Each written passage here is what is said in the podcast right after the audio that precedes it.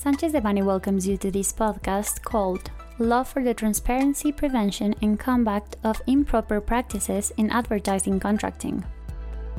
We remind you that this material is only informative and cannot be considered legal advice. For more information, please contact our lawyers directly.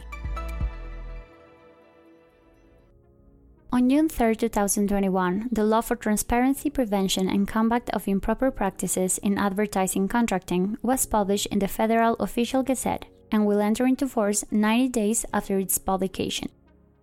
The purpose of the law is to promote transparency in the advertising market, as well as to prevent and address improper commercial practices that create undue advantages over advertisers and consumers. The law for advertising contracting states that its provisions will be applicable to any advertising act, contract, agreement, arrangement, or procedures signed between agencies, advertisers, and media.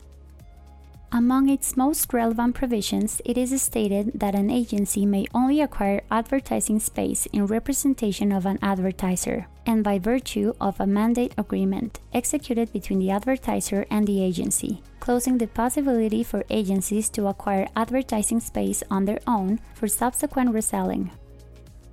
Likewise, it provides that the agreement must establish payment conditions for agencies and that they can only receive as payments for the services rendered the amounts established in such mandate agreement.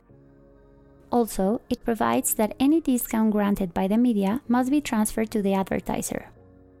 In addition, the law states that the advertiser has the right to control the execution of the advertising campaign.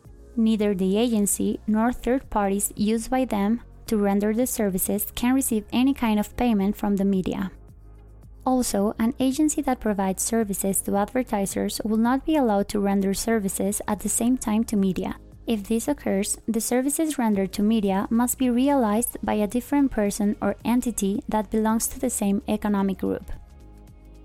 In billing matters, the agency must send the invoice for the selling of advertising space directly to the advertiser, even when the agency makes the payments on its behalf in accordance to tax laws. Furthermore, the media must deliver the following information to the advertiser 1. Dates and places of distribution. 2. Distributed advertising spaces and formats used. 3. Unit prices of advertising space, including, if applicable, the amounts of discount granted by the media. The agency must promptly settle this information with the media before the invoice and the information is sent to the advertiser.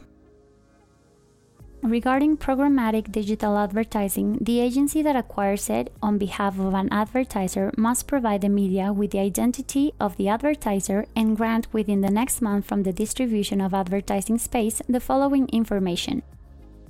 1 the results of the provided services in terms of quantitative indicators agreed between the advertiser and the agency prior to the release of the publicity campaign, such as the number of digital printouts, visibility and duration of same, scope parameters and frequency, number of interactions, clicks, and actions.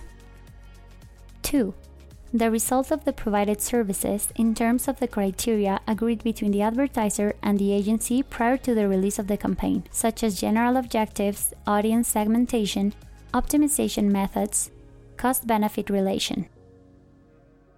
3.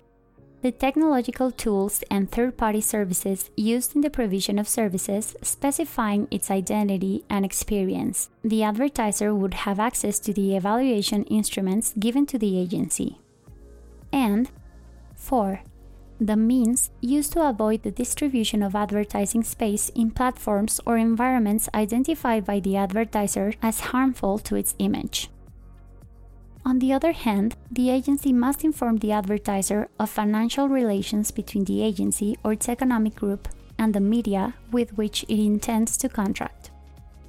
Finally, the law states the penalties applicable to the acts against the same which may be fines for the equivalent of 2 to 4% of the offender's income, and in case of reoffending, fines may double.